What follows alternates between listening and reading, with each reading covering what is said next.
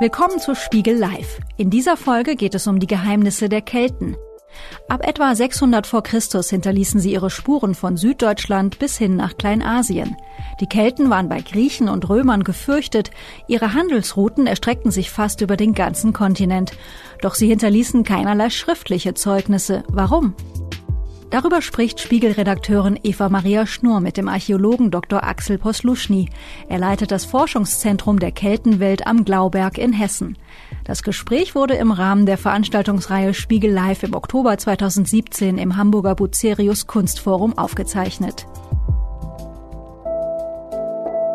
Ja, wir freuen uns, dass Sie da sind. Im Norden sind die Kelten ja nicht ganz so populär wie im Süden. Ähm, wir versuchen mal ein bisschen Keltisches nach in den Norden zu bringen.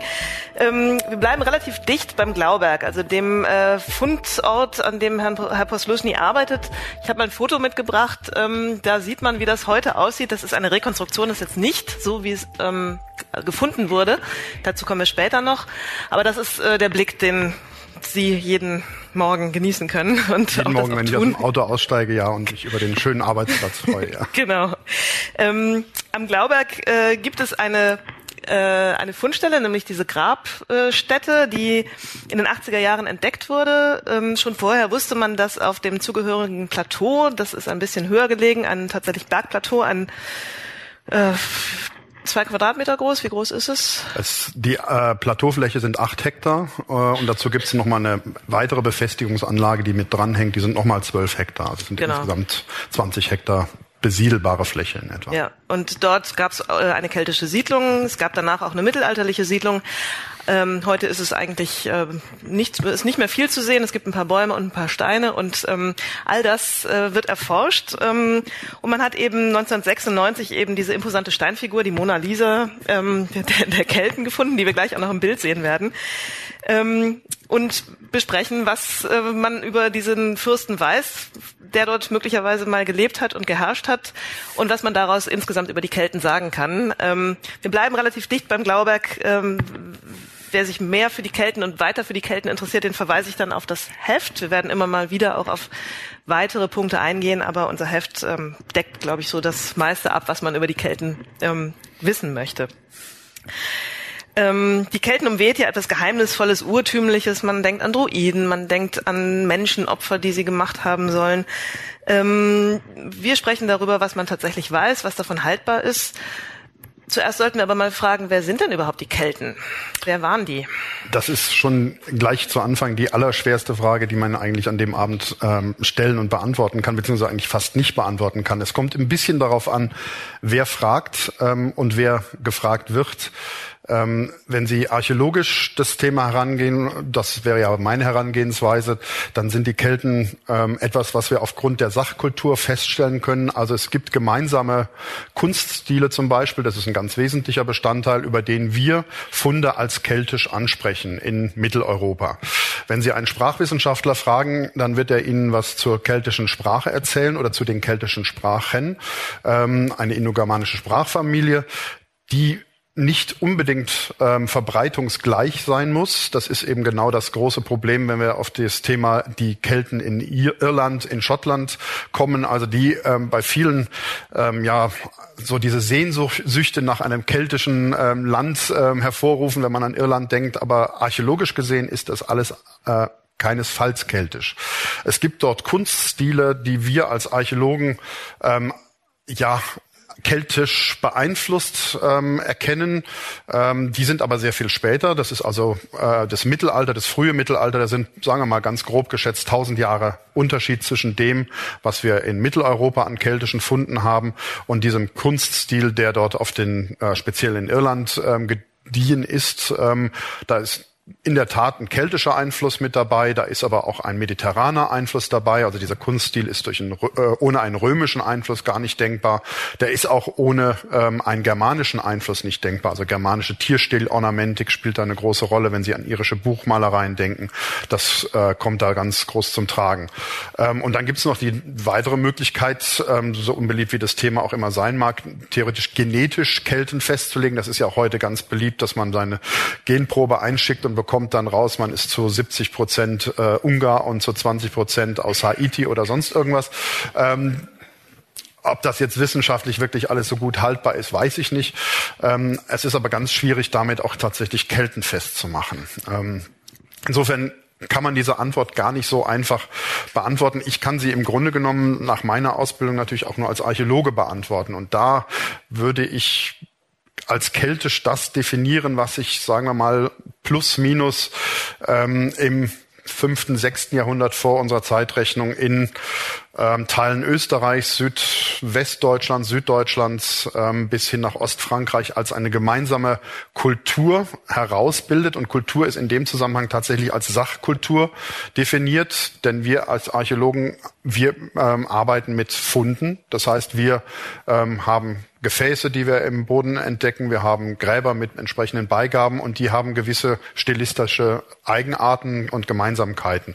Und die finden wir in einem gewissen Verbreitungsgebiet. Das ähm, weitet sich noch ein bisschen aus im Laufe dieser keltischen Periode. Ähm, aber das ist das, was wir als keltische Kultur bezeichnen. Ähm, und ja, da gibt's auch eine große Diskussion unter Archäologen, wann fängt das tatsächlich an. Ähm, es gibt so eine Lehrmeinung, dass in der ersten Phase der frühen Eisenzeit, wir Archäologen nennen das die Hallstattzeit, ähm, nach, benannt nach einem Fundort in Österreich, so um 750, 780 vor Christus, das sind so die ersten Kelten oder die frühen Kelten.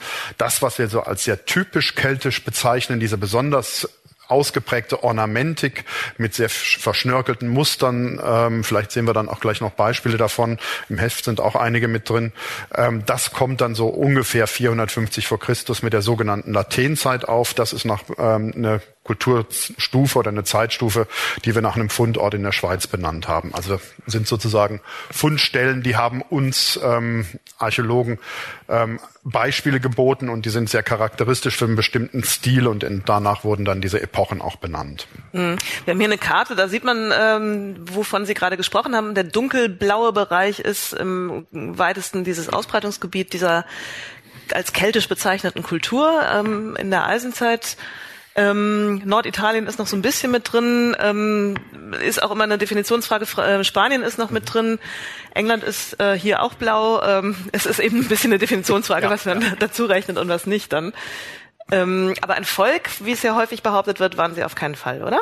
Nein, also es gibt, das ist sicherlich auch eine der großen Schwächen der Kelten gewesen im ähm, Kampf gegen die römischen Eroberer, dass es nie eine wirklich gemeinsame Politik gegeben hat. Das ist im Prinzip vergleichbar mit dem, was auch in Nordamerika mit den Indianern passiert ist, die eigentlich nie, dadurch, dass sie untereinander nie wirklich gemeinsame Sache haben machen können, ähm, eine ernsthafte Bedrohung letztlich gewesen sind gegen die Okkupation der, der weißen Siedler beziehungsweise bei uns ähm, der römische Okkupatoren. Das ist ähm, eine Zerstrittenheit.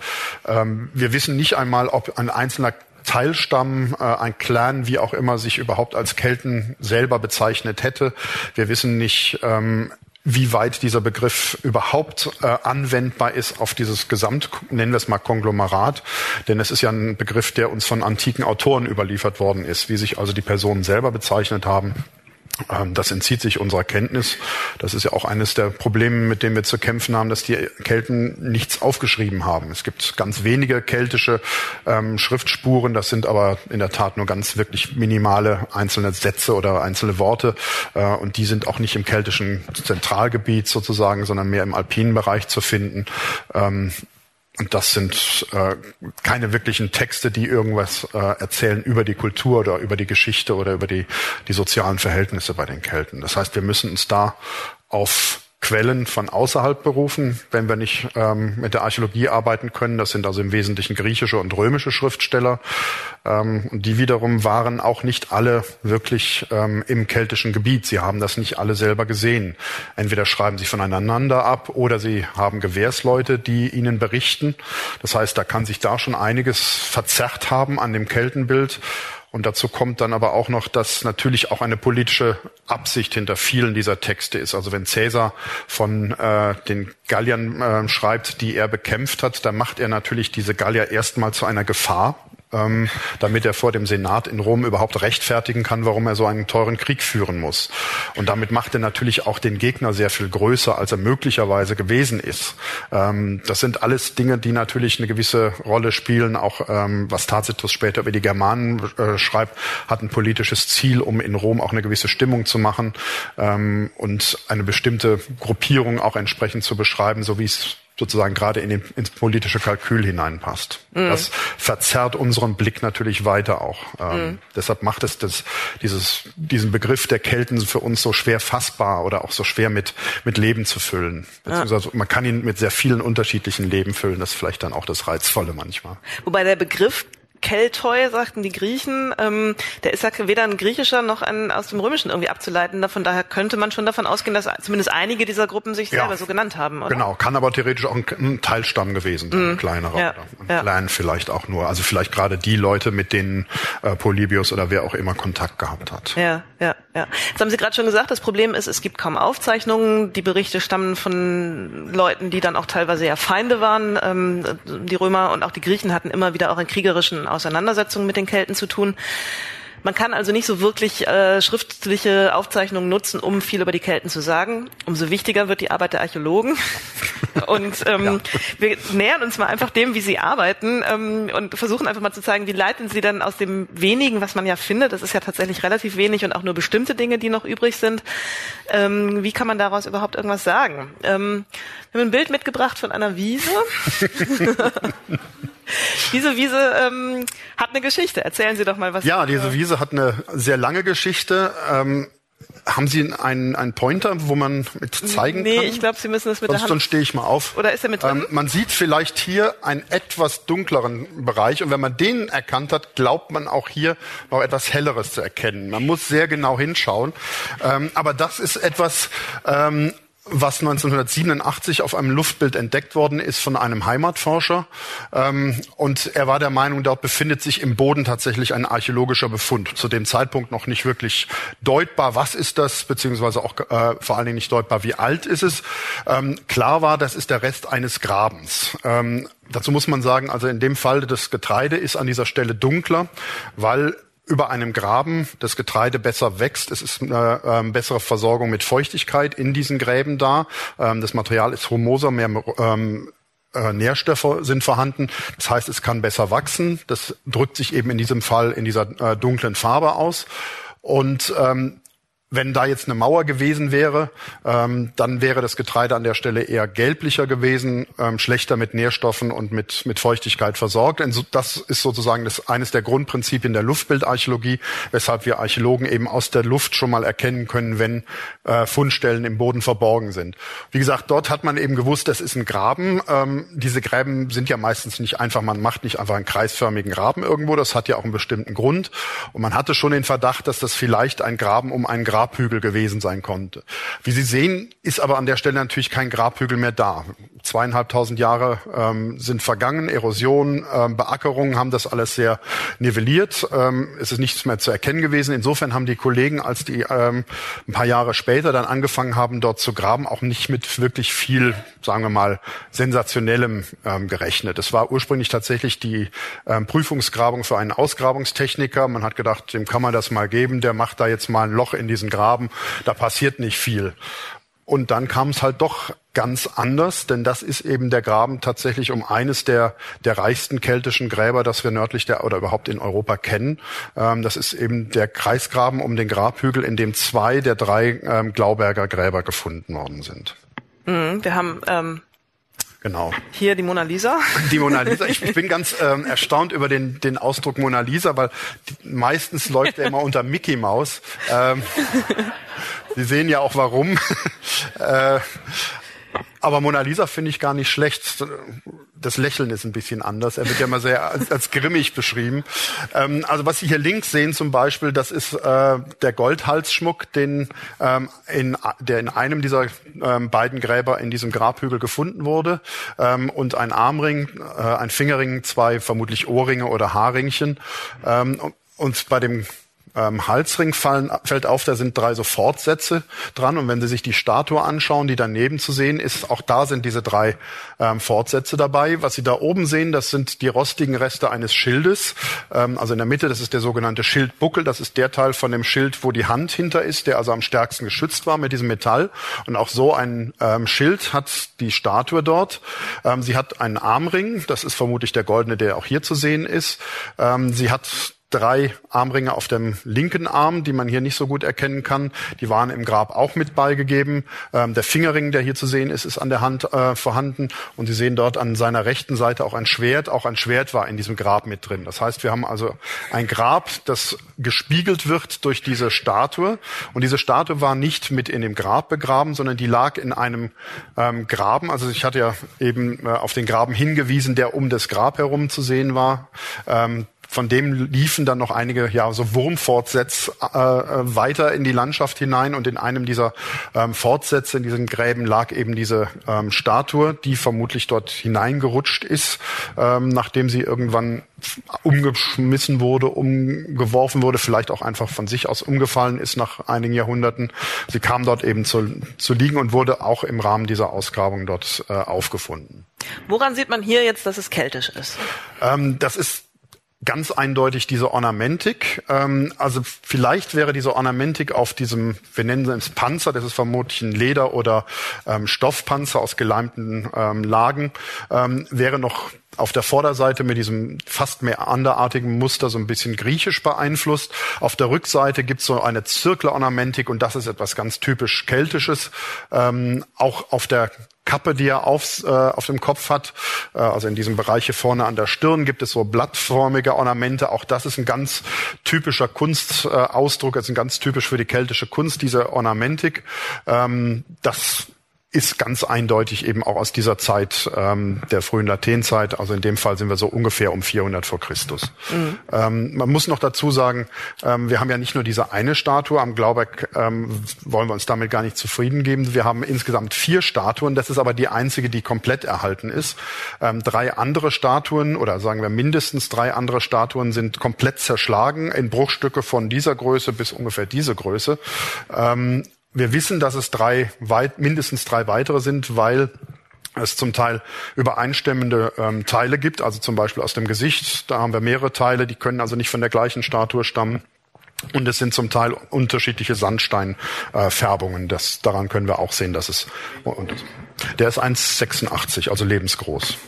Äh, und das ist die mit Abstand am besten erhalten äh, und am besten ausgearbeitetste ähm, Statue eines Kelten im weitesten Sinne, die es überhaupt gibt. Ähm, die bisher gefunden wurde, muss man ja wahrscheinlich sagen. Ja, die, in der Tat. Ja. Weil die, die Frage, die sich anschließt, ist, das war ja ein großer Zufall, dass sie überhaupt gefunden wurde. Ja. Ähm, ist man eben darauf angewiesen, äh, auf diese Zufälle oder kann man systematisch suchen, wenn man, man jetzt nach Kelten und ihren äh, Hinterlassenschaften ja, man, man kann in einem gewissen äh, Maß natürlich systematisch suchen. Die Luftbildarchäologie ist so eine Möglichkeit. Wir können darüber entdecken, was äh, wo potenziell noch weitere Grabhügel sind.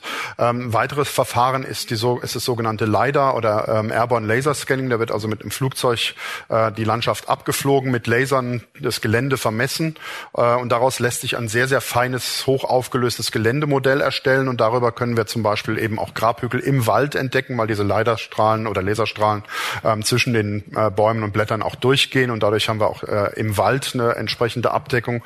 Da haben wir jetzt in den letzten, sagen wir mal, 10, 20 20 Jahren als Archäologen ähm, unsere Fundstellen ähm, ja verhundertfacht oder mindestens verhundertfacht. Ähm, das betrifft jetzt nicht nur Grabhügel, das betrifft äh, Meilerplätze, das betrifft Abbauplätze von Eisen, ähm, Ringwallanlagen, alles, was sich dreidimensional als entweder Einsenkung oder als Erhebung im Gelände abzeichnet, das können wir auf die Art und Weise erfassen. Und da gibt's eben auch gerade ungefähr 800 Meter von dem Plateau vom Glauberg entfernten Grabhügel, der bis 2007 noch nicht bekannt war. Den haben wir dann einfach auch auf dem LiDAR-Scan entdeckt. Und ähm, das ist noch sowas, wo ich denke, wenn wir mal ganz viel Geld haben, würden wir vielleicht mal schauen. Der ist noch nicht ausgegraben. Der ist noch nicht ausgegraben, aber man muss natürlich auch dazu sagen, da, damit hört dann auch schon unsere Fähigkeit vorherzusehen auch auf. Wir wissen, es ist ein Grabhügel. Wir wissen aber erstens nicht, ist er irgendwann in der Vergangenheit, das kann also ähm, direkt nach der Grablege passiert sein oder bis ins 19. Jahrhundert schon mal beraubt oder begraben, gegraben worden.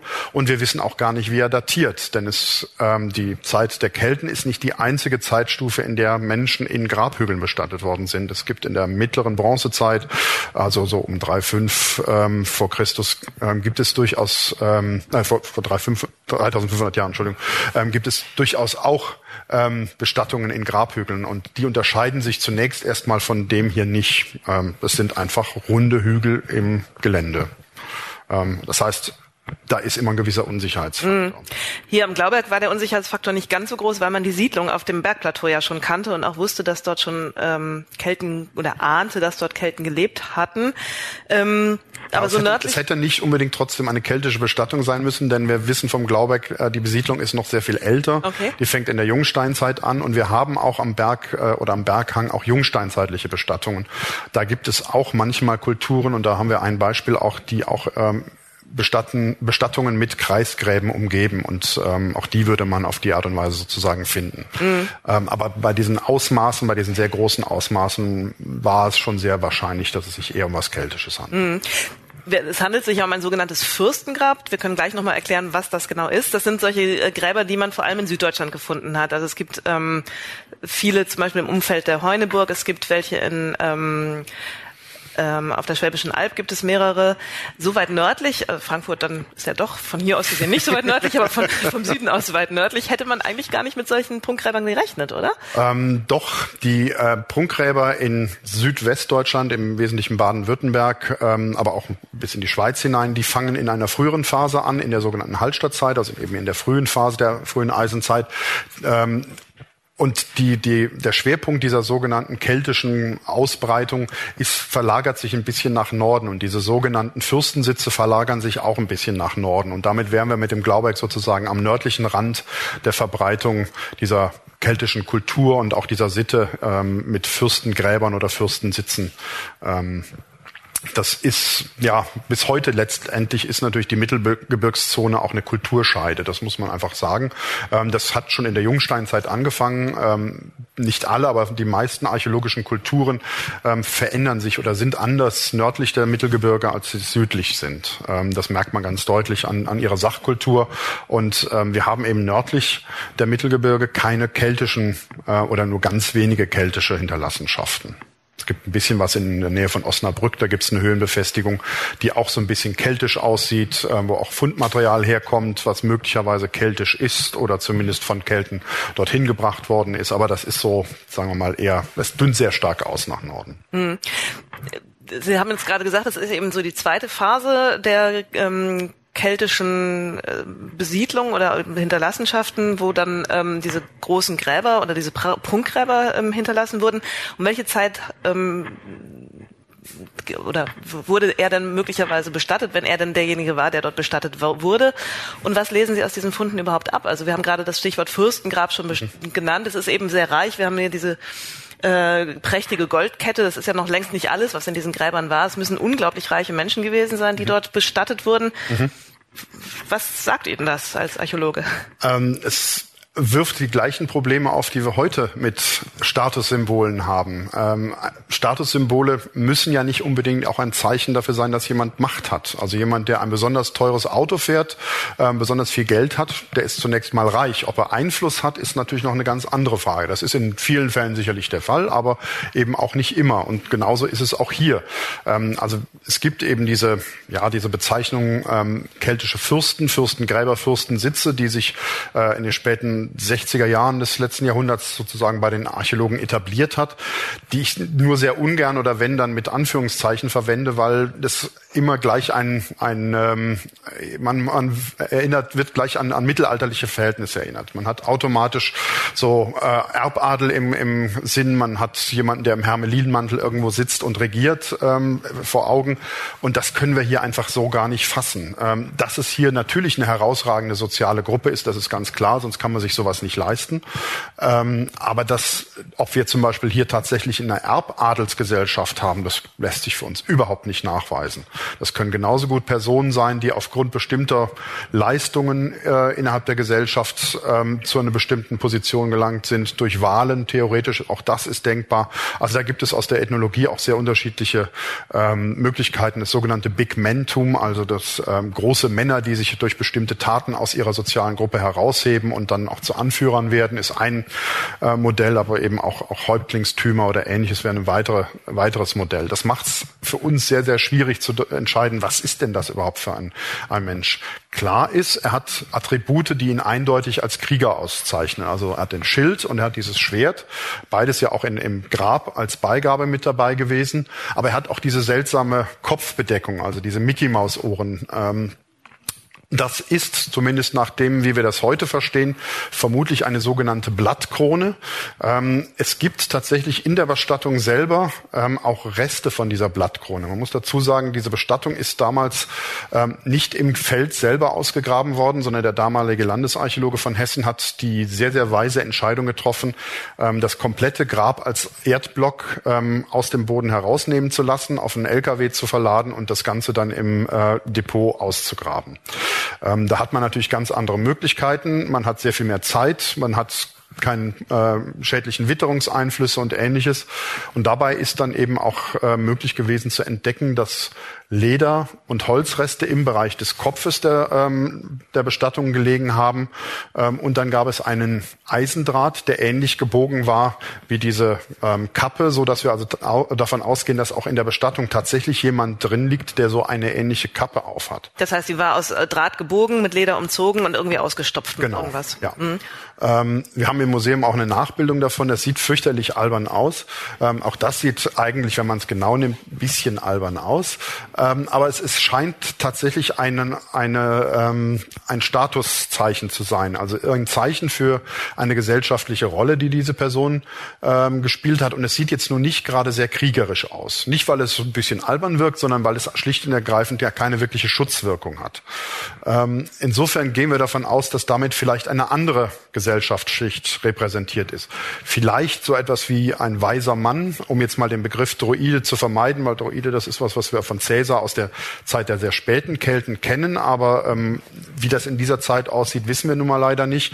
Aber vielleicht tatsächlich jemand mit einer religiösen, ähm, kultischen Bedeutung. Es ist ja ganz der beide Attribute sozusagen äh, in sich vereint. Krieger mhm. und eben, ja, nennen wir es mal einfach als Arbeitstitel Droide. Es, Sie nennen es auch Blattkrone, weil es ja offensichtlich ein Mistelblatt ist, genau. denn es äh, ja. hat zwei unterschiedlich große Blätter. Das genau. ist typisch für die Mistel und ja. die Mistel war ja dann auch, das berichtet Cäsar ja auch ähm, und auch andere äh, Historiker römische berichten das, die Mistel war eben sehr wichtig bei den Kelten, um nicht zu sagen heilig dann ja. irgendwie. Wobei natürlich auch diese Quellen aus einer Zeit stammen, die rund 300, 400 Jahre nach ihm hier ähm, ist. Insofern müssen wir da vorsichtig sein, aber es, es, sieht schon sehr stark danach aus. Und sagen wir mal so, solange wir noch nichts, Bess uns nichts Besseres dazu einfällt, sind wir Archäologen immer dazu geneigt, einfach mal so die mit der ähm, These zu arbeiten, die wir erstmal haben. Und da ist das mit der Blattkrone schon ganz, ähm, ganz hilfreich. Und es gibt diese Art von Blattkronen eben nicht nur bei dieser äh, Statue vom Glauberg. Es gibt diverse andere ähm, Steinstatuen. Ähm, in Pfalzfeld wurde eine Statue gefunden. Da sind solche Köpfe auch mit diesen Blattkronen abgebildet. Und ähm, in Heidelberg gibt es einen Kopf von so einer Statue, ähm, eben auch mit so einer Blattkrone. Also es ist kein, kein Einzelfall. Man hat offensichtlich damit tatsächlich bestimmte Personen irgendwie ausgestattet und hat das auch dann hinterher in Stein gemeißelt als Repräsentation ähm, nochmal wieder verdinglicht sozusagen. Mhm. Nun gibt es ja diese Fürstensitze, das ist eben das, was rund um diese oder die, die, das, die, ähm, die Kombination von einem Fürstengrab mit einer zugehörigen Siedlung, so wie es bei Ihnen ja auch ähm, in weiten Teilen zumindest zutrifft für diese Definition. Ähm, weiß man, warum an bestimmten Orten eben solche Siedlungen entstanden sind, die dann offensichtlich ja eine größere Bedeutung bekommen haben als die gemeine Feld-, Wald- und Wiesensiedlung, von der man wahrscheinlich nichts mehr findet heute oder wenig findet. Ähm, es gibt so, äh, die Heuneburg ist eben eine der berühmtesten von diesen Fürstensitzen. Ähm, es gibt den Ipf, ähm, es gibt einfach so, gerade auch in Baden-Württemberg eben eine ganze Reihe von diesen Fürstensitzen. Waren das Handelszentren oder was stellt man sich darunter vor? Haben Sie eine Idee, was die anderen waren und was ja, Ihr ja. Fürstensitz war? Oh, das ist auch ein, ein weit diskutiertes Thema. Es gab also da tatsächlich ein von der Deutschen Forschungsgemeinschaft ähm, gefördertes großes Projekt zwischen 2004 und 2010, wo mehrere dieser Anlagen untersucht worden sind, auch im Vergleich, ähm, wo wir auch das Umland noch mit einbezogen haben in unsere Untersuchung.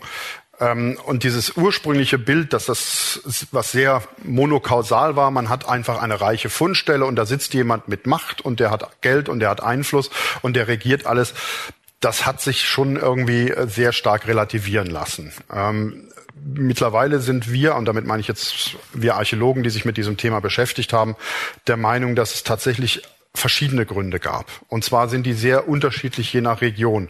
Bei der Heuneburg, äh, das ist eine Fundstelle an der oberen Donau, das ist ungefähr die Stelle, ab der die Donau ähm, für ja, sagen wir mal, für Transportschiffe ähm, schiffbar wird, ähm, liegt es nahe an eine Handelsverbindung äh, zu denken. Wenn man diese klassische Definition eines Fürstensitzes ähm, sich anschaut, da gehört unter anderem die prominente Lage dazu. Und die Heuneburg liegt, naja, sagen wir prominent im Sinne, dass sie sehr nah an der Donau liegt, ähm, dass sie einen Zugriff sozusagen auf diesen Handelsweg hat.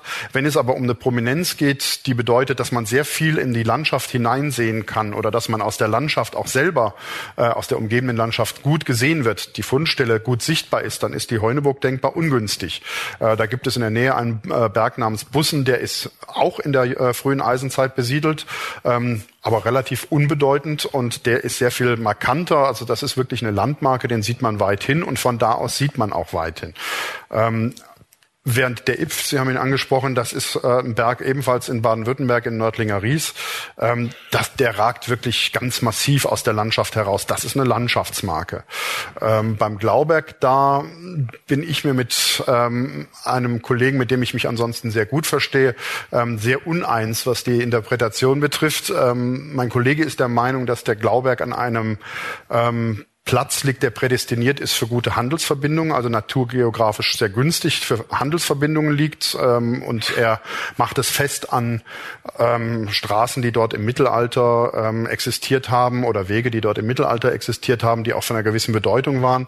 Ähm, das ist richtig, diese Wege gab es. Ähm, die Frage ist, wer, wo ist die Henne und wo ist das Ei? Also ist der Glauberg bedeutend, weil es diese Wege gab oder sind die Wege da, weil es den bedeutenden Glauberg äh, gab? Ähm, ich glaube eher letzteres, denn er ist schon ein bisschen versteckt in, in, in der Randlage der Wetterau. Ähm, ich habe das mal kartiert, wenn man von allen Siedlungen, die aus dieser Zeit der Fürsten stammen, ähm, die Sichtverbindungen zum Glauberg berechnet, dann ist er aus dem gesamten Umfeld, glaube von maximal einer Siedlung ähm, erkennbar, sichtbar äh, und das bei rund 200 Fundstellen. Ähm, das heißt, die prominente Lage ist wirklich nur dann da, wenn man in dieses Tal hineinkommt, in dem der Glauberg liegt, dann wirkt er wirklich sehr prominent, sehr massiv, sehr dominant auch, aber sobald man weiter über die Berge hinausgeht, ist er das nicht mehr. Und ähm, ich könnte mir eher vorstellen, dass beim Glauberg eine kultische Rolle ähm, ausschlaggebend für die Bedeutung gewesen ist. Ähm, ich weiß nicht, ob Sie dazu Bilder haben zu der Prozession oder wir können. Kommen wir gleich noch in. Ähm, ich guck mal, können wir aber weiter. Ups, jetzt habe ich ausgebraucht. Weiter gucken. Da ja, das, ist es genau, genau, Da sieht man es ganz gut. Genau. Das ist also einer dieser sogenannten Leider. Wenn wir den Pointer jetzt haben, der geht, glaube ich, oben an einem der oberen Punkte an. Ja, genau. Also das ist dieser äh, LiDAR-Scan, das ist diese Geländeaufnahme. Ähm, zur Orientierung, das ist dieses Plateau vom Glauberg, die eigentliche Siedlungsfläche. Das sind diese acht Hektar. Ähm, die ist besiedelt seit der späten Bronzezeit mit einer Befestigung hier. Vorher schon aber in der Jungsteinzeit, da sind wir so ungefähr ähm, um 4000 vor Christus hier oben auf dem Plateau auch, aber ohne Befestigungsanlage. Und dann gibt es eine erste Rundumbefestigung hier, ähm, plus minus so um ähm, 550 etwa vor Christus in der Hallstattzeit, also in dieser ersten Phase der frühen Eisenzeit, in der die, der Kunststil sehr viel geometrischer noch ist. Ähm, das brennt ab äh, in einem riesen Schadensfeuer. Äh, das Feuer muss so heiß gebrannt haben, dass tatsächlich sogar im Wall äh, befindliche Basaltsteine angeschmolzen sind, also verschlackt sind. Das heißt, wir sprechen da von Temperaturen von 1000, 1100 Grad. Ähm, das spricht dafür, dass dort tatsächlich sehr viel Holz mit auch verbaut gewesen ist und dass ähm, sehr viele Hohlräume durch dieses Holz entstanden sind, ähm, die so einen Kamineffekt hervorgerufen haben, dass das Holz verkohlt ist und diese Kohle kann dann tatsächlich tatsächlich auch diese hohen Temperaturen erbringen. Das ist ein Phänomen, was es übrigens nicht nur auf dem Glauberg gibt. Es gibt also verschiedene Befestigungsanlagen, wo wir das feststellen. Ähm, und danach wird das Ganze wieder neu aufgebaut und dann kommt ähm, irgendwann die Zeit auch des Keltenfürsten, also dessen äh, Bestattung wir hier vor uns haben, die ist hier wieder errichtet. Und was Sie hier so angedeutet sehen in den dunkleren Farben, das sind ähm, Grabenanlagen und in den helleren äh, Farben, das sind Wallanlagen um den Glauberg. Ähm, da haben wir hier auch eine äh, am Hang. Die stammt eben auch aus der Zeit eben des Fürsten, aus der Frühlatenzeit. Und die ist vermutlich errichtet worden, das sind eben diese zwölf Hektar, weil hier eine äh, Wasseraustrittsstelle ist und das Ganze hier wahrscheinlich ein sehr großes äh, Bassin gewesen ist oder im Grunde genommen ein Staubecken. Ähm, also sieht, man sieht es hier auf dem Bild auch schon so ein bisschen, aber wenn man im Gelände ist, wirkt es auch sehr ähm, eindrücklich. An dieser Stelle ist der Wall ähm, ja, schon gut erkennbar, deutlich sichtbar im Gelände, aber hier an der Stelle wird er fast doppelt so breit. Und das macht eigentlich nur Sinn, wenn man damit tatsächlich einen großen Wasserdruck abfangen will, weil hier ein sehr großes Wasserbecken gewesen ist. Ähm, zur Versorgung möglicherweise von Personen aus dem Umland, die in, in Krisenzeiten dahin kommen, aber auch einfach zur Versorgung der Personen oben auf dem Berg.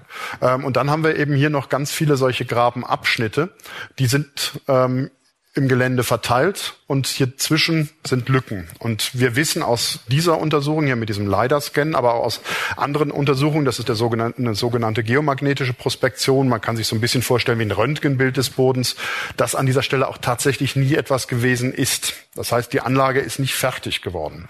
Ähm, warum man die jetzt gemacht hat, da kann man trefflich drüber diskutieren, aber eines steht fest, als Verteidigungsanlage ist sie viel zu massiv, viel zu groß. Das sind, wenn man, wenn man das so mal so ein bisschen ähm, äh, interpoliert, dann haben wir hier ungefähr sieben Kilometer ähm, Wallanlage außenrum.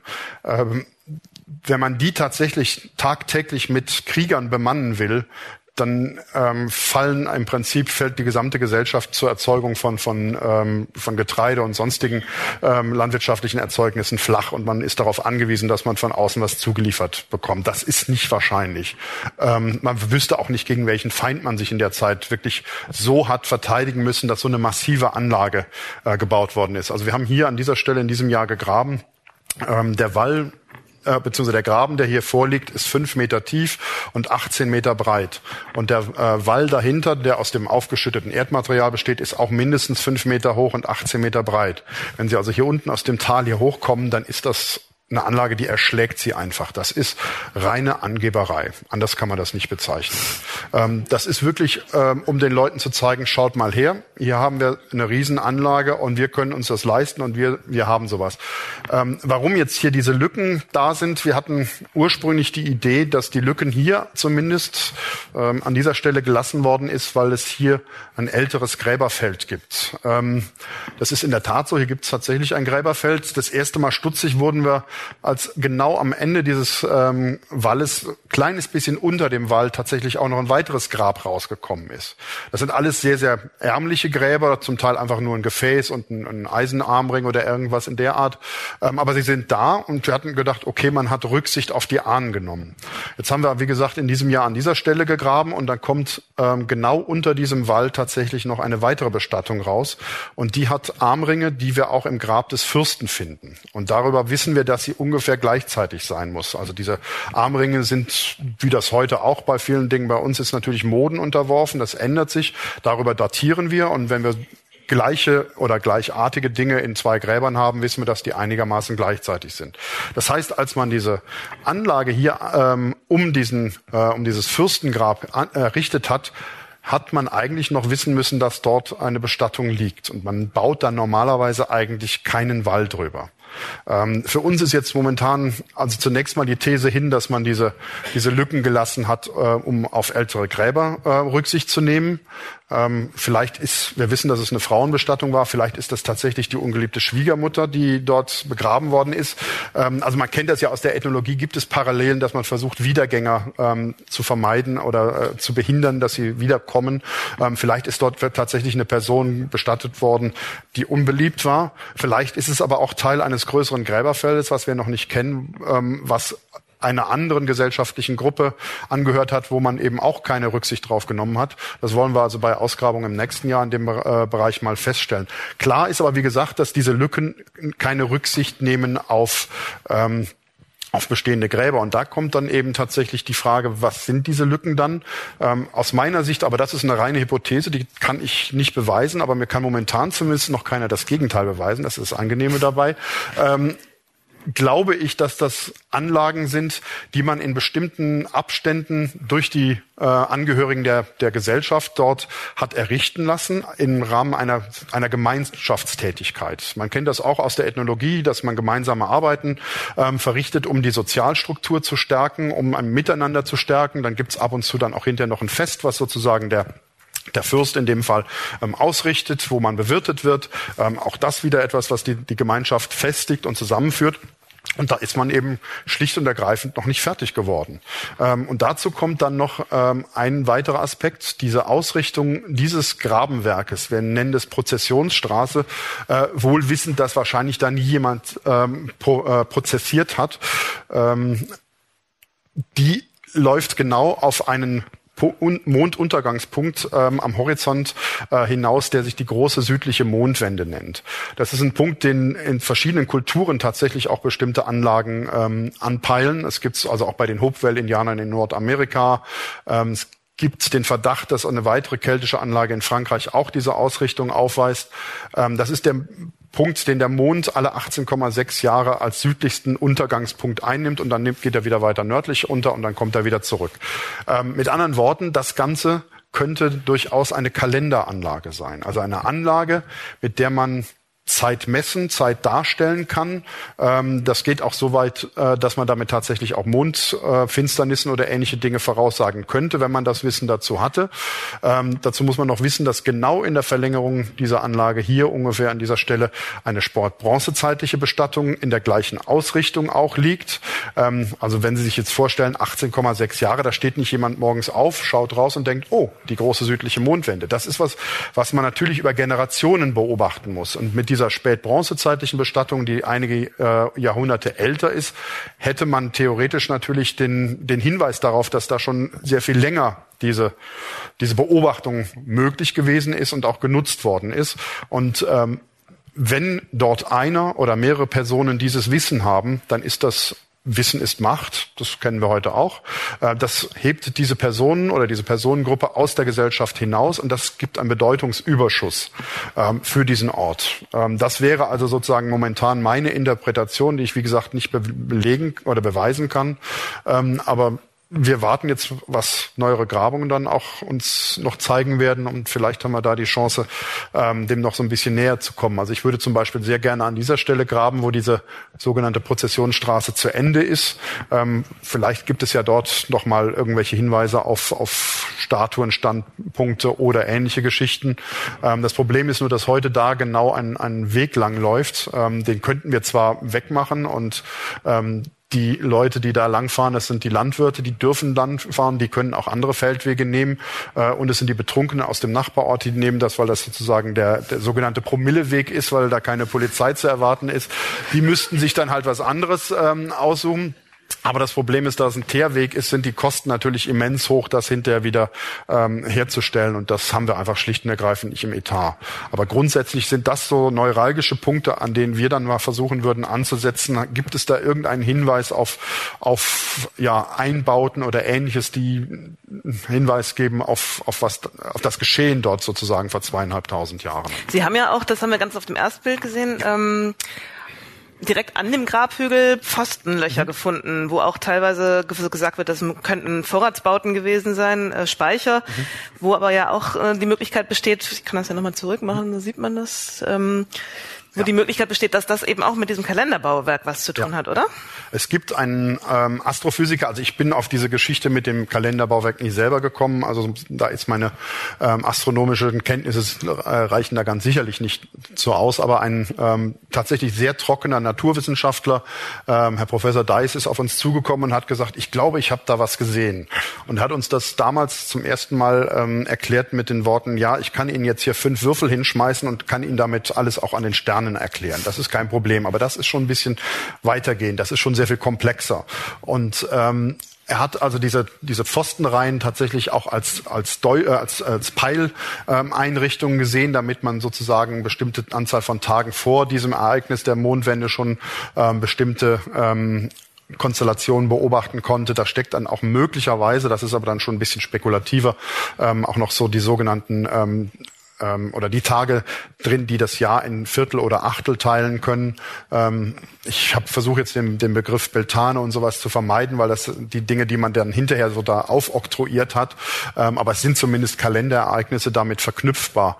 Ähm, darf ich mal kurz den, den Pointer mhm. nochmal haben? Sie sehen jetzt hier ähm, dieses Kuddelmuddel an Pfosten. Wenn man davor steht, dann sind das im Wesentlichen vier Pfosten, die so plus minus zwei Meter Abstand haben und in der Mitte nochmal zwei Pfosten. Da haben dann Kollegen gesagt, nein, nein, das sind keine Pfeilpfosten, das sind Pfosten, die zu einem Gebäude gehören. Und typisch bei diesen Größen, äh, die wir da haben, so zwei auf zwei Meter etwa, wäre das ein sogenannter Pfostenspeicher oder Vierpfostenspeicher, also ein, ein kleineres Gebäude, das möglicherweise mit einem erhöhten Boden versehen war, ähm, um dort äh, Getreide oder ähnliches zu lagern. Da ist aber dann die Frage, was machen dann diese zwei Pfosten in der Mitte? Es kam dann die Entgegnung, ja, das sind Fürstpfosten. Ähm, also bei einem Gebäude von zwei auf zwei Meter brauchen Sie keinen Fürstpfosten. Das hält auch ohne. Ähm, und dazu kommt dann noch, dass diese Fürstpfosten, wenn sie denn solche wären, immer in der Mitte stehen würden. Die tun es aber nicht. Die stehen also ein bisschen weiter zum Grabhügel hin versetzt. Ähm, also da macht diese Idee eines, eines Vier-Pfosten-Speichers eigentlich keinen Sinn. Und wir haben, also ich kenne keine Parallele für diese Art von, von Pfostenanordnung äh, in anderen Fundstellen. Insofern glaube ich da auch eher an eine ja gut, das gibt den alten Spruch, was man sich nicht erklären kann, das nehmen wir als kultisch an. Ähm, das könnte natürlich so ein bisschen was in diese Richtung sein. Also es könnte tatsächlich etwas kultisch-religiöses sein und damit auch in diesen gesamten Komplex ähm, des, des ähm, Grabhügels gehören. Dann hat man auch einige Pfosten hier als Pfosten gedeutet, die zu einer Brücke gehören, aber ähm, warum braucht man eine Brücke, um auf diesen Grabhügel draufzugehen? Der war ja extra mit dem Graben abgetrennt. Ähm, das macht auch nicht wirklich viel Sinn. Also Momentan sind wir, aber das werden Sie bei der Archäologie häufiger bemerken, immer noch in der Diskussion. Und Archäologen, die behaupten, sie würden die reine Wahrheit kennen, sind meistens große Scharlatane. Hat man denn in, dem, in den Grabfunden noch irgendwas gefunden, außer der Blattkrone, was auf kultische Funktionen hindeutet oder, oder gar auf Himmelsbeobachtung? Ähm, nicht wirklich. Ähm, das Problem ist natürlich, was wir finden als Archäologen in diesen Böden, sind Dinge aus Metall und aus Keramik, ähm, selten aus Knochen, weil hier sehr viel ähm, entkalkter Boden ist, da ähm, werden die Knochen leicht zersetzt. Ähm, Holz erhält sich normalerweise nicht. Wir haben ein paar Holzreste, zum Beispiel in Lanzenspitzen, in den Tüllen bleibt zum Teil dann durch die Einwirkung äh, der, des korrodierenden Metalls bleiben Holzreste erhalten. Ähm, aber da gibt's nichts, wo wir wirklich was mit anfangen könnten, bis auf drei ja, Holzstäbe mit verschiedenen Metallhülsen und sowas dran, wo wir gar nicht wissen, was es ist. Da kommt wieder dieser gleiche Spruch, wir wissen ja nicht, was es ist, dann könnte es ja sicherlich gut dann auch kultisch sein. Ähm, das ist ganz schwer zu sagen. Also es gab ein bisschen Kritik darüber, dass diese Pfosten ja so besonders hoch sein müssten zum Peilen, damit man über diesen Grabhügel hinweg peilen kann. Das sei ja nicht re sehr realistisch. Ähm, dazu muss man aber sagen, dass die Pfostenlöcher auch sehr tief waren. Das spricht immer für sehr ähm, hohe Pfosten. Ähm, aber das spricht, aber man muss aber auch dazu sagen, eigentlich braucht man die gar nicht in der Höhe. Die würden auch reichen, wenn die bis hierhin sind. Denn von diesem Beobachtungspunkt, wo dieses ganze ähm, System funktionieren würde, könnte man auch einfach einen Stab, und da wären wir bei diesen drei Stäben, ähm, vor sich als Peilstab halten. Den müssen Sie einfach nur über äh, einen Peilpunkt drüber halten und dann können Sie darüber hinweg auch peilen. Da müssen Sie also gar nicht diese riesen Pfosten in diese Höhe mit aufbauen. Äh, insofern gibt es da diverse Möglichkeiten. Aber ob diese Stangen dazu gehört haben oder vielleicht zu einem Balldach hingehört haben, den man irgendwo aufgebaut hat. Ähm, es gab auch mal ganz am Anfang die, die Idee, ähm, dass es so eine Art Schwitzhütte gewesen sein könnte, also eine Art Zeltstangen unter über die man ähm, Leder oder Stoff gespannt hat.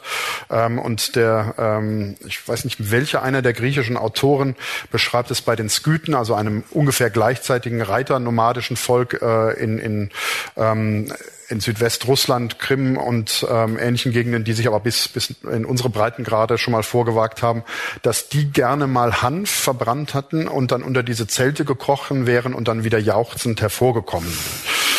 Ähm, ich bin da jetzt nicht, nicht sehr wissen, was das Thema betrifft, aber ich weiß, dass Hanfsamen als solches diesen Effekt nicht hervorrufen. Ähm, wir haben aber auch keine Hanfsamen bei uns gefunden, das muss man auch dazu sagen. Ähm, also theoretisch kann natürlich sein, dass man da drunter irgendwelche Kräuter oder was auch immer verbrannt hat und ähm, ähm, den Kopf drunter gesteckt hat und reinigende Wirkung oder ähnliches äh, verspürt hat. Aber es kann auch ganz profane Gründe haben, eben tatsächlich eine, eine Stange, um ein Baldachin zu tragen oder um eine Absperrung zu machen oder ähnliche Geschichten. Also da gibt es gibt es verschiedene Möglichkeiten. Was müssten Sie denn finden oder was würden Sie sich wünschen, was Sie finden müssten, damit Sie das belegen können, die Theorie? Es ist ja eigentlich... Äh oh Gott, das ist eine schwere Frage. Also bei dem Kalenderbaugewerk wüsste ich es jetzt nicht. Ähm, wir kennen aus späteren Zeitstufen, speziell vor allen Dingen in, in, Frankreich, kultische Fundstellen, wo wir tatsächlich wissen, dass dort Kult praktiziert worden ist. Das sind aber dann zum Teil Opferfundstellen und da haben wir sehr große Mengen an Menschenknochen, die zum Teil in, in seltsamer Behandlung sozusagen ähm, dort. Das waren Gräber von zum Beispiel kopflosen, also Kriegern, wo die Köpfe fehlten genau. und die genau. man dann auf einem Plateau aufgebaut hat genau. und dann ja. äh, ja. so mehr oder weniger als äh, die gefallenen äh, der genau. Gegner, die ja, man. Ja, ähm, genau. Oder es gibt ähm, kleine oder äh, Gruben von plus minus drei Meter, in denen man äh, Tiere geopfert hat, die dann dort halb verwest waren. Dann hat man sie wieder rausgenommen und hat sie irgendwo anders ähm, oder zumindest die Köpfe woanders ähm, aufge äh, fehlt und, und gezeigt. Das könnte, das sind so Hinweise natürlich auf, die sehr konkret auf, auf so einen Kult deuten. Hier ist es wirklich sehr, sehr schwierig, äh, da was mit, mit anzufangen. Mhm. Wenn ich ja. das wieder haben darf, dann kann ich mal weiterklicken und zwar ähm, zu der Vase, auch die haben sie in dem Grab gefunden. Hier sieht man nochmal ähm, die Ornamentik, die ja so typisch ist für die Kelten. Ähm, was können Sie, wenn Sie so eine Vase eben in so einem Grab finden? Das ist eben auch was, was man ja häufig in Fürstengräbern findet. Ähm, Krüge, Vasen aller Art. Ähm, warum wurden die den Verstorbenen mitgegeben? Was kann man darüber ablesen, über das Denken der Kelten, über die Verstorbenen oder über die Kultur vielleicht sogar? Also gerade dieses Beispiel ist ein, ist ein ganz, ganz spannendes äh, Beispiel, weil sich da gleich mehrere Dinge dran zeigen. Ähm, also zunächst muss man mal wissen, es gibt ähm, von dieser Art von Kennen, wir nennen sie Schnabelkannen, ähm, weil sie eben so einen schnabelartigen Ausguss haben, gibt es im Prinzip zwei verschiedene Typen. Das eine ist diese sehr schlanke, ähm, etwas eingezogene Form. Das ist eine keltische Schnabelkanne. Und dann gibt es eine, die bauchig ist, sehr viel gedrungener wirkt. Ähm, und das ist die etruskische Schnabelkanne. Und das ist sozusagen das Vorbild für diese Schnabelkanne. Und wenn man sich beide nebeneinander sehen würde, dann würde man ähm, sofort erkennen, dass ganz offensichtlich es nicht darum ging, irgendetwas nachzumachen eins zu eins. Sie sehen an diesem Stück, das ist handwerklich hervorragend gearbeitet, also hier auch die Details oben am Kannenrand mit den Figürchen. Da ist kein handwerkliches Unvermögen dahinter, dass man die so komplett anders äh, gemacht hat, sondern es ist tatsächlich eine bewusste Entscheidung, dass man, ähm, wenn man diese Gerätschaften selber herstellt, dass man die auch nach einem keltischen Geschmacksmuster sozusagen ähm, erstellt. Wir finden diese etruskischen Schnabelkannen auch in keltischen Gräbern als Beigaben. Ähm, die sind aber ähm, in dieser keltischen Form dann eben tatsächlich gut zu erkennen als Besonderheiten. Ähm, und da ist auch wieder die, die ähm, Kanne vom Glauberg eine von ungefähr fünf ähm, Kannen, die es europaweit gibt, die in dieser Qualität und in diesem guten Erhaltungszustand äh, bekannt sind. Ähm, das ist das ist sozusagen Top Class. Das ist nicht jemand, der irgendwo einen Bauernhof hatte, der mal ein bisschen mehr Milch abgeworfen hatte, sondern das ist schon jemand, der die absolute Obergrenze der, der damaligen Gesellschaft äh, repräsentiert hat. Und bei diesem speziellen Gefäß vom Glauberg kommt dann noch dazu, ähm, Dadurch, dass dieses Gefäß aus Bronze ist, bilden sich beim ähm, Korrodieren Bronzesalze, die sind giftig, die verhindern aber auch, dass Mikroorganismen das, was da drinnen ist, komplett zersetzen.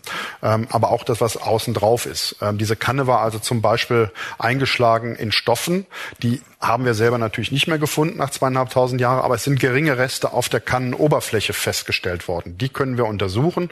Ähm, da wissen wir zum Beispiel, dass die auch mit ähm, Farbstoff aus der Kermes-Schildlaus rot gefärbt worden ist. Das kommt aus dem Mittelmeergebiet. Dann haben wir also schon mal eine weitere Erkenntnis. Wir haben die, die Fernverbindung sozusagen ins Mittelmeergebiet über diese Kanne ähm, auch schon mal belegt. Und weil sich eben auch innen drin Reste erhalten haben, wissen wir, dass dort äh, vier Liter Ansatz für einen Honigwein drin gewesen ist, für Met. Ähm, da hat also sozusagen der ähm, Bestattete noch was auf den Weg bekommen, ähm, damit er eben auch dort im, im Jenseits seinen Durst löschen, löschen konnte. Klarer Hinweis darauf, dass man ganz offensichtlich daran glaubte, dass es irgendeine Art, wie auch immer geartetes Leben nach dem Tod gegeben hat. Ähm, und natürlich ein klarer Hinweis darauf, dass ähm, ganz offensichtlich Met getrunken wurde, also alkoholisierte äh, Getränke schon auch eine gewisse Rolle gespielt haben. Ähm, es gab ganz zu Beginn der Untersuchung dort dann mal die These, ähm, dass der Honig, der dazu ähm, verwendet worden ist, ähm, ein Beleg dafür ist, wie die Fernverbindungen des Glaubergers gewesen ist. Also konkret ist es so, dass man die Pollen, die dort sich erhalten haben, Blütenpollen, äh, die im Honig drin gewesen sind, kartiert hat, wo die heute vorkommen und hat dann gesagt, das ist sozusagen das Einzugsgebiet des Glaubergers und die Leute aus diesem Umkreis, die mussten ihm dann als Tributzahlung den Honig bringen und daraus hat er sozusagen auch seinen Met gemacht. Das hakt aber leider an zwei Stellen. Das eine ist zum, ähm, wir haben die Verbreitung dieser Pflanzen heute, die kann theoretisch vor zweieinhalbtausend Jahre anders gewesen sein. Ähm, es gibt natürlich bestimmte Standorte, die bestimmte Pflanzen brauchen, die es am Glauberg nicht gibt, aber die müssen nicht 150 Kilometer entfernt sein, die können auch 20 Kilometer entfernt sein. Das ist das eine. Und das andere ist, wir wissen ja gar nicht, wie ist dieser Honig dahin gekommen. Ob das wirklich eine, eine Tributzahlung war, das kann auch schlicht und ergreifend ganz normaler Handel oder Tausch gewesen sein. Das ist überhaupt ähm, kein Problem, auch das damit zu erklären. Und dann bricht sozusagen dieses, dieses Bild, dass wir mit dieser Kanne erklären können, wie, wie das Einzugsgebiet des Glaubergers gewesen ist, dann doch ein bisschen in sich zusammen. Weiß man denn, ob das lokale Handwerker gefertigt haben oder wo das gefertigt wurde? Das ist wurde? ganz schwierig zu sagen. Wir haben leider am Glauberg keine Werkstätten bis jetzt gefunden. Was wir aber haben, und das ist ähm, verdichtet sich momentan so ein bisschen. Es gibt einen Fund, der um 1900 bei Flurbereinigungsmaßnahmen am Hang des Glaubergs gemacht worden ist. Das ist das ähm, Halbfabrikat eines ähm, Halsringes, also ein Halsring, der nie fertig gewesen ist ähm, und der ähm, stilistische Merkmale aufweist, die griechisch, äh, Entschuldigung, die, die persisch ähm, beeinflusst zu sein scheinen. Also da haben wir wieder diese Fernverbindungen. Das muss nicht heißen, dass jemand vom Glauberg in Persien war, aber über Mittelsstationen sozusagen sind bestimmte künstlerische Einflüsse dahin gekommen. Aber es bedeutet eben auch, ein Halbfabrikat das ist nichts, was man normalerweise verhandelt, sondern das ist, deutet auf eine Werkstatt vor Ort hin. Und wir haben jetzt begonnen, ähm, im diesem Frühjahr äh, oben auf dem Plateau mit Metallsonden zu begehen. Metallsondenbegehung ist immer so ein, so ein ganz heikles Thema. Ähm, es gibt Menschen, die mit einer Metallsonde ähm, begehen und das, sagen wir mal, nicht mit Billigung der ähm, zuständigen Denkmalbehörden tun und diese Funde auch dann veräußern auf dem Kunstmarkt oder auch selber Raubgräber. behalten. Ja. Raubgräber, ja. Ähm, mit denen sind wir nicht so fürchterlich glücklich. Äh, damit das auf dem Glauberg nicht nächtens geschehen kann, wir haben zwar da oben einen Wachdienst auch, aber alles sieht der auch nicht bei so einem großen Gebiet, ähm, haben wir jetzt angefangen, das mit verlässlichen ehrenamtlichen Mitarbeitern, die mit uns eben kooperieren, äh, gemeinsam zu machen. Und dabei ist im Frühjahr ein kleines ähm, Fund Fundstück zutage gekommen, das ähm, ganz eindeutig wieder diesen äh, frühkeltischen Kunststil zeigt. Ähm, und das ähm, sind zwei sich gegenüberstehende Fabelwesen und dieses Fabel, diese Fabelwesen haben eine sehr ausgeprägte Knollennase. Ähm, mir als Rheinländer fällt sowas natürlich direkt auf. Ähm, das ist klar, man denkt natürlich sofort an Pappnase. Ähm, aber das ähm, Erstaunliche ist, dass wir diese Knollennase, ich habe die andere Kanne genau ähm, ja, hier oben ja, bei dieser ne? zweiten Kanne, die ist in dem zweiten Grab gefunden worden, ähm, auch nochmal haben. Und es gibt dann noch eine Fibel, also eine Gewandspange aus diesem ersten Grab, bei der auch ein Fabel Fabelwesen drauf ist, was ebenfalls diese sehr ausgeprägte Knollennase hat. Und das finden wir in dieser sehr starken Ausgeprägtheit sonst eher selten. Das ist jetzt ein ganz, ganz vager Hinweis, dass möglicherweise vielleicht einiges dann doch auch tatsächlich am Glauberg produziert worden sein könnte. Wissen tun wir es bislang nicht. Ähm, den einzigen konkreten Hinweis auf ähm, handwerkliche Tätigkeiten jenseits von Keramik, also diesen täglichen Dingen, die man ohnehin braucht, ähm, ist Bernsteinbearbeitung. Wir haben also bei einer Ausgrabung ähm, 2008 ähm, haben die Kollegen Bodenproben genommen, die wurden geschlemmt, um dort ähm, möglicherweise enthaltene Getreide oder sonstige Körner zu finden. Und dabei wurden äh, winzige Bernsteinsplitter gefunden, die auch Schnittspuren hatten, also Schnittflächen hatten. Das deutet darauf hin, dass offensichtlich dort eben auch eine, eine Werkstatt war, in der Bernstein bearbeitet oder verarbeitet wurde. Und bei diesem Grab, was wir jetzt in diesem ähm, Sommer entdeckt haben, das, was unter dem ähm, Wall lag, ähm, das hatte neben zwei Bronzearmringen auch zwei sehr kleine Bernsteinperlen dabei. Die könnten sozusagen aus lokaler Produktion äh, äh, sein. Ähm, das ist also ein Hinweis darauf, dass dort möglicherweise eben tatsächlich auch Handwerk, ähm, Kunsthandwerk in der Form ähm, stattgefunden hat. Hm. Die Vase, Sie haben es gerade schon gesagt, war, wurde in einem anderen Grab gefunden. Ähm, im keltischen Jenseits ist viel getrunken worden, offensichtlich. Also die müssen. Wir vermuten müssen nicht nur im Jenseits. also die antiken Autoren beschreiben das auch, dass die Kelten trinklustig waren, aber da muss man wieder sehr vorsichtig sein. Das kann natürlich auch ein, ein Sujet sein, was man bedient oder ähm, vielleicht auch nach dem Motto, seht mal, was sind das für Barbaren, die mischen ihren Wein ja nicht mal mit Wasser. Ähm, wir würden heutzutage andersrum argumentieren, aber damals hat man den Wein eben nicht ähm, unverdünnt getrunken im mediterranen Kreis. Den Kelten war das aber offensichtlich ähm, angenehmer, den eben nicht zu verdünnen. Ähm, das wurde von den Autoren offensichtlich auch für wert befunden zu berichten, aber eben die Trunkenheit, das ist natürlich auch je nach ähm, Sicht der Dinge ähm, etwas, was negativ ist, was man natürlich jemanden, der, den man als Gegner hat, auch gerne in die Schuhe schiebt, um ihn nochmal auch äh, eine Spur schlechter zu machen. Womit ich jetzt nicht behaupten möchte, das waren alles, ähm, wie man im Englischen sagen würde, Teetotaler. Ähm, die haben sicherlich auch getrunken. Es läuft gerade auch ein, ein Projekt dazu, ähm, was die Inhalte von Gefäßen betrifft. Die, es gibt mittlerweile neue naturwissenschaftliche Methoden ähm, zur Untersuchung von den ehemaligen Gefäßinhalten, wo man tatsächlich sogar nach zweieinhalbtausend Jahren noch Spuren findet, ähm, die darauf hindeuten können, was dort mal ursprünglich drin gewesen ist. Und dabei kristallisiert sich zumindest bei den bis jetzt gemachten Proben im Wesentlichen aus Süd, äh, Südwestdeutschland und, und Ostfrankreich heraus, dass sehr viele Gefäße ähm, ähm, Wachs enthalten haben. Das wird gedeutet als Wachs, was tatsächlich noch im Honigwein mit drin war in bestimmten Spuren. Das hat sich dann im Gefäß abgesetzt. Ähm, und es gibt auch Hinweise auf Rotwein, der äh, gehandelt worden ist. Also ähm, ich gehe nicht davon aus, dass ähm, die Menschen Kinder von Traurigkeit waren, was das betrifft. Ähm, warum auch? Ich glaube, wenn man in die in die Weltgeschichte schaut oder wenn man auch in äh, in ethnologische Parallelen schaut, da wo es berauschende Mittel gibt, ob das jetzt Alkohol ist oder andere Drogen, da werden sie auch aus dem ein oder anderen Grund genommen.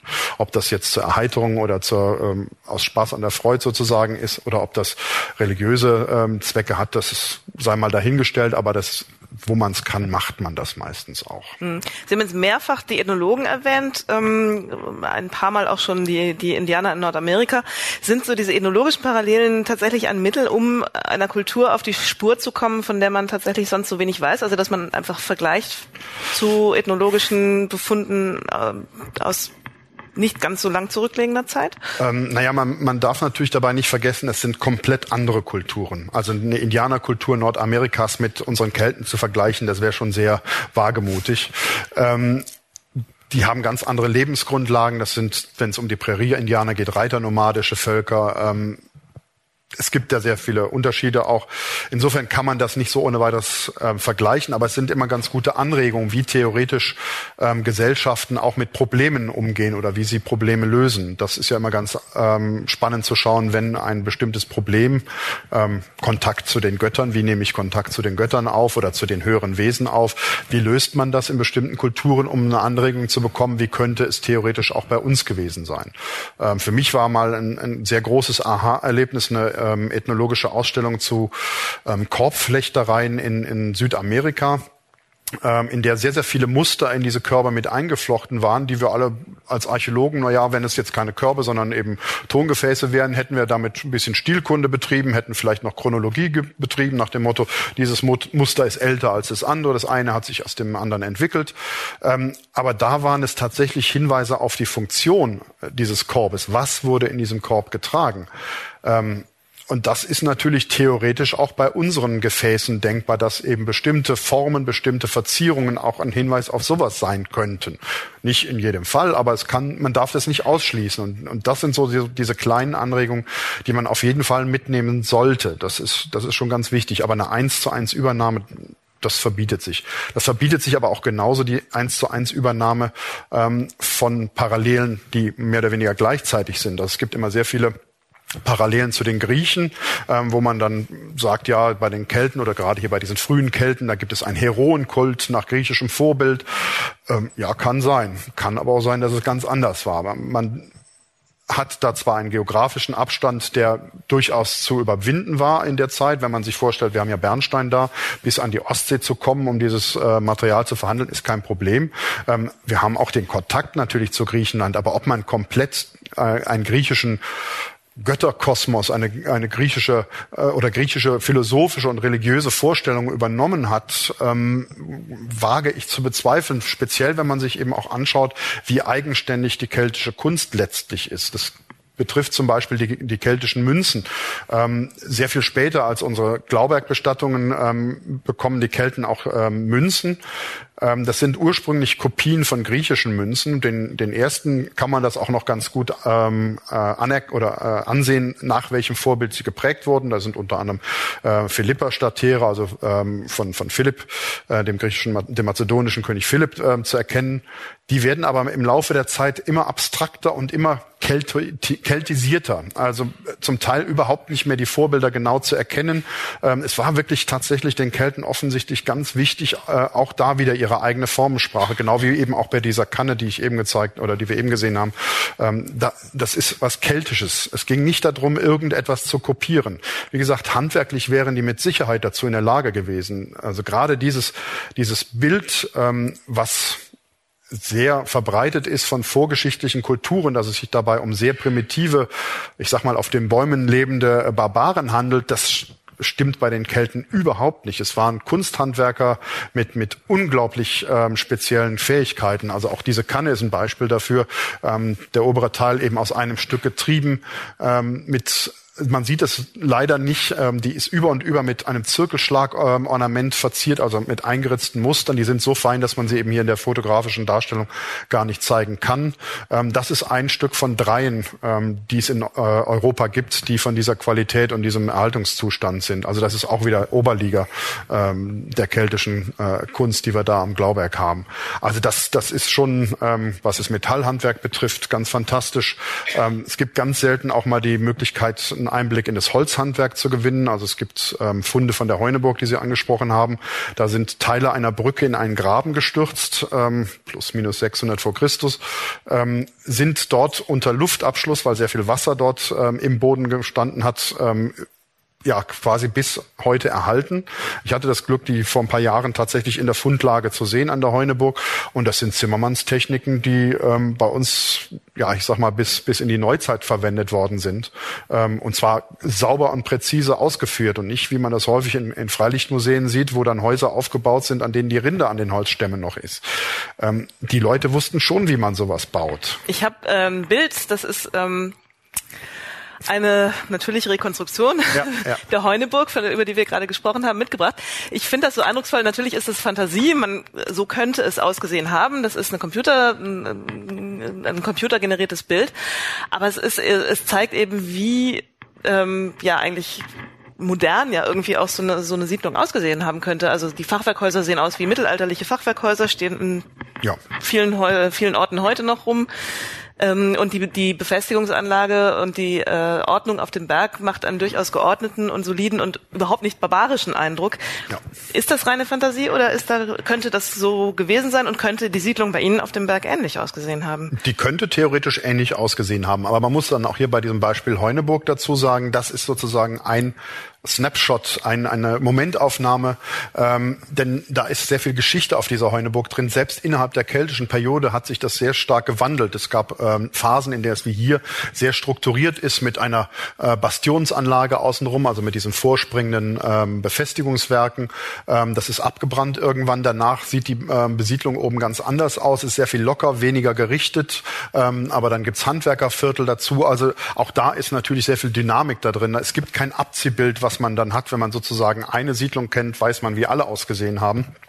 Ähm, das ist im Laufe der Zeiten ändert sich das und da sind, sind natürlich auch regionale Unterschiede mit dabei.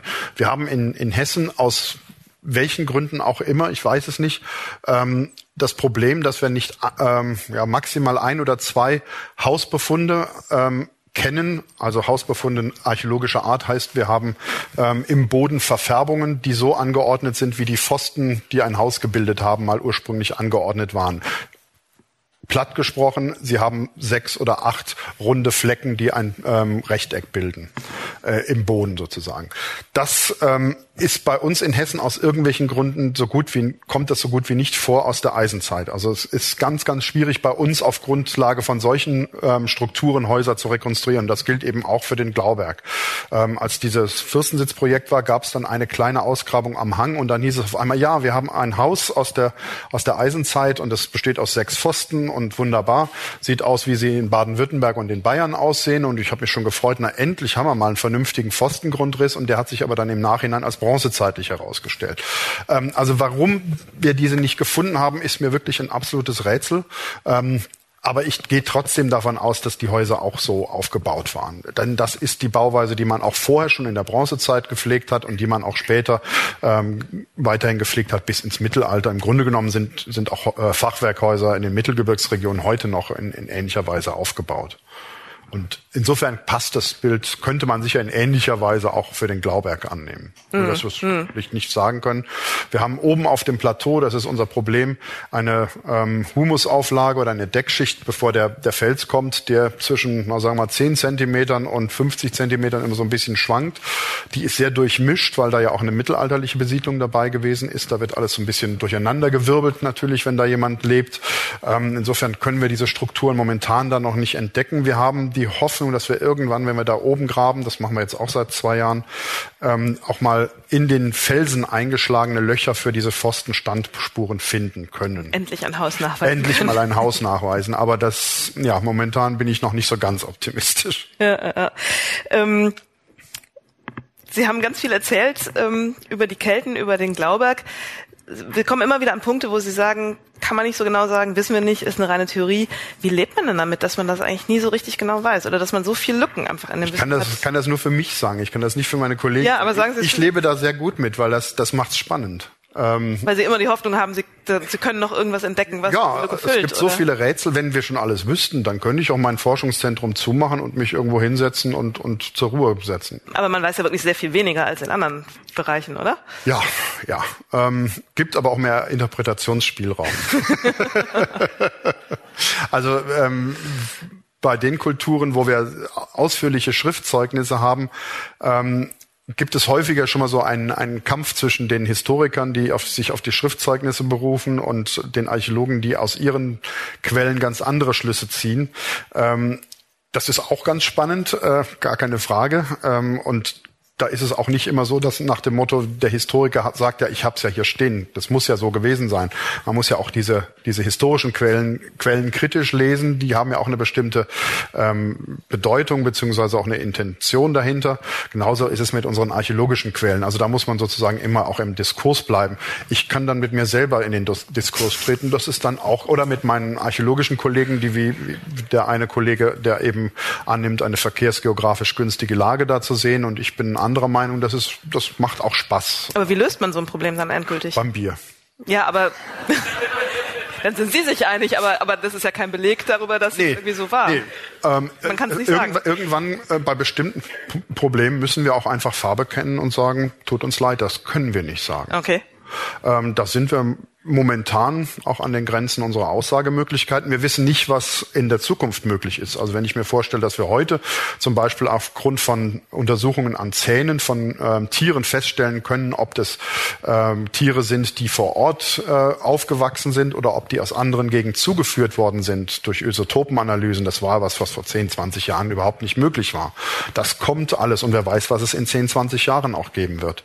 Insofern bin ich da ganz, ganz gute Hoffnung, dass wir auch noch noch ein paar andere Methoden finden, aber alle Rätsel werden wir wahrscheinlich nie lösen. Aber das macht vielleicht gerade bei den Kelten auch so ein bisschen den, den Reiz ja mit aus. Ich glaube, das ist so einer der Punkte, weshalb viele Leute sich äh, für die Kelten interessieren. Es ist was Geheimnisvolles immer noch dabei, ähm, was, wo man auch viele seiner eigenen Wünsche, Ideen, Vorstellungen reinprojizieren kann. Man merkt das auch bei, bei neukeltischen, heidnischen ähm, Gruppierungen, die es auch auf dem Glauberg gibt. Also wir haben dort oben offensichtlich auch einen Droiden. Ich habe ihn auch schon mal gesehen. Ähm, Man muss dazu sagen, es gibt oben auf dem Berg so eine kleine Steinplatte, die wurde da um 1820 von einem Lehrer errichtet, ähm, aus welchen Gründen auch immer, sieht halt einfach hübsch aus. Ähm, das wird jetzt als Kultplatz genutzt, also da gibt es keine keltische Tradition. Nichtsdestotrotz äh, befinden sich darauf dann kleine Steintürmchen, Kreise aus grobem Salz, die gelegt werden und ähm, auch Opfergaben in Form von einem Keks und ähm, ein Glas mit einer Kerze drin. Ähm, also gut, die Leute tun keinem was. Es nervt manchmal, wenn man ganz viele Steinhäufchen überall aufgestellt bekommt. Dann wird es irgendwann schwierig zwischen den von den äh, Esoterikern aufgestellten Steinhäufchen und dem tatsächlichen archäologischen Befund zu unterscheiden. Da wird es für uns dann so ein bisschen kritisch, aber ähm, ansonsten leben und leben lassen, äh, würde ich sagen. Dankeschön. Das war Spiegel Live, ein Gespräch über die Geheimnisse der Kelten, entstanden in Kooperation mit dem Bucerius Kunstforum. Wenn Sie nun Lust bekommen haben, selbst eine der Spiegel-Veranstaltungen zu besuchen, finden Sie die nächsten Termine auf www.spiegel-live.de. Oder abonnieren Sie einfach diesen Podcast, um künftig keine Episode zu verpassen. Spiegel Live finden Sie in allen gängigen Podcast-Apps wie Apple Podcast, Castbox oder auf Spotify.